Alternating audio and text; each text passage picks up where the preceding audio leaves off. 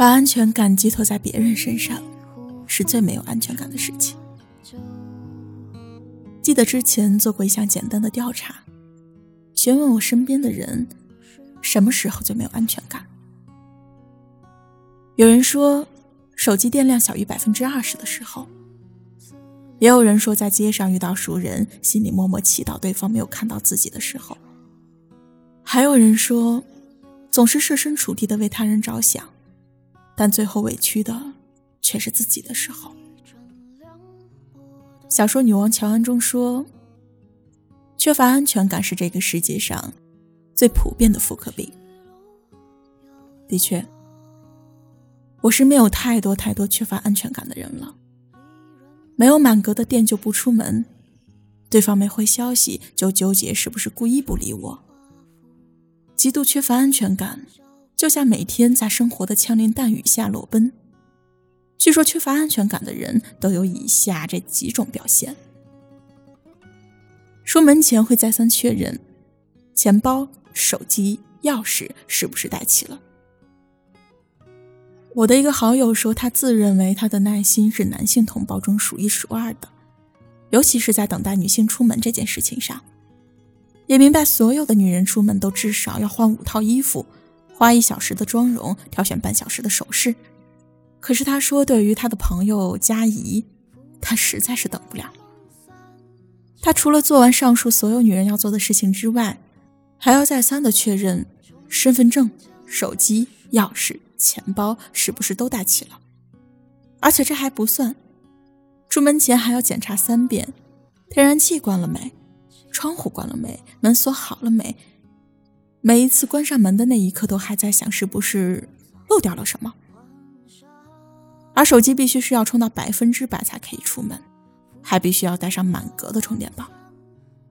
他说他的安全感和手机电量直接挂钩，电量每减少百分之十，安全感也就减少百分之十一。第二种类型，晚上睡觉不敢关灯，习惯把身体缩成一团，睡觉的时候不敢关灯。总觉得一关灯，乱七八糟的东西都会来。除了这一点之外，喜欢抱着毛绒玩具或者被子，把自己缩成一团。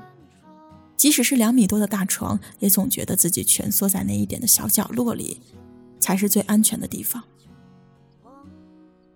身边一个姑娘说自己半年前胳膊脱臼了，医生告知必须平躺着睡，可是她怎么也睡不着。总觉得不缩在一起感受不到安全。后来胳膊逐渐好转，宁可忍着疼痛，他也要缩成一团睡觉，因为这样的姿势是孩子在妈妈子宫中的姿势。也许对于那些缺乏安全感的人来说，这样的姿势不会让他们感受到危险吧。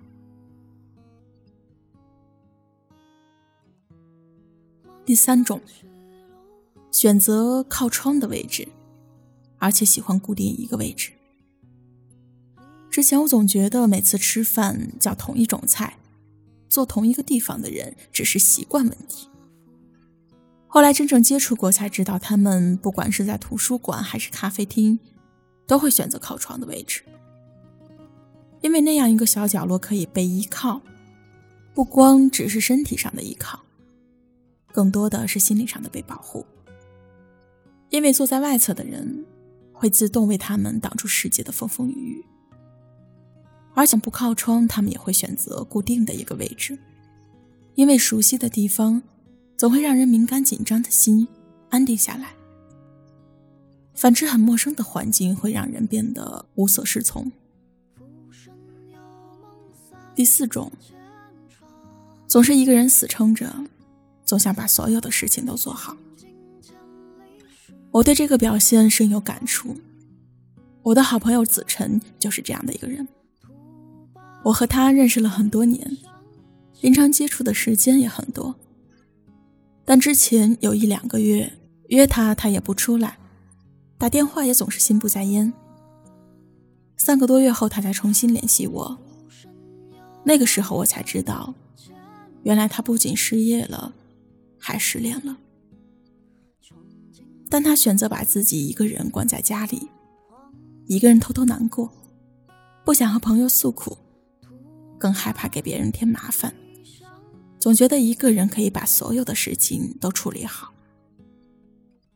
这些人表面上看着坚强，其实内心特别的脆弱。明明心里已经泪如雨下了，还在大家面前笑得没心没肺的。即使难过到想抱着一个人哭一会儿。可到头来，还是无奈的抱住了自己。第五种，一群人在狂欢，一个人在孤独。公司经常会组织聚餐活动，当所有人都开启嗨翻模式时，同事薛娇却不怎么说话，显得跟整个氛围格格不入。后来我问他，他说我不怎么会聊天，总害怕自己说了什么话没有人接，直接冷场，那样多尴尬啊。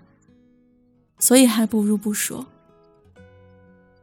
其实这样的人不在少数，无论是在集体活动还是在微信群里，即使身边有很多熟悉的人，没有安全感的他们，也依旧会感到孤独和拘谨。他们生怕自己的言行举止惹到别人不开心，更怕自己是个多余的存在。所以，我想，走过了一些路，爱过了一些人，受过了一些伤，最后才明白，别人给的安全感都是虚无。真正的安全感，从来都不是来自他人，也不是来自物质的富裕。而是内心的充盈和平静，来源于对自己人生的笃定。慢慢来，别着急，总有一天你会潇洒的说一句：“我就是自己的安全感。”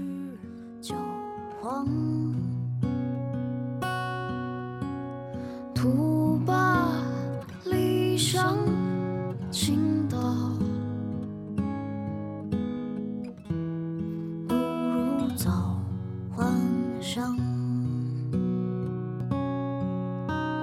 浮生有梦三千场，穷尽千里是旧黄。徒把那离伤情。